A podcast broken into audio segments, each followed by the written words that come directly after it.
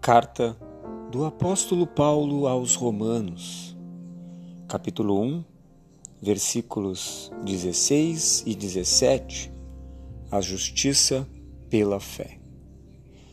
Não me envergonho do Evangelho, porque é o poder de Deus para a salvação de todo aquele que crê, primeiro do judeu, depois do grego, pois no Evangelho se revela a justiça de Deus da fé para a fé. Como está escrito, o justo viverá pela fé.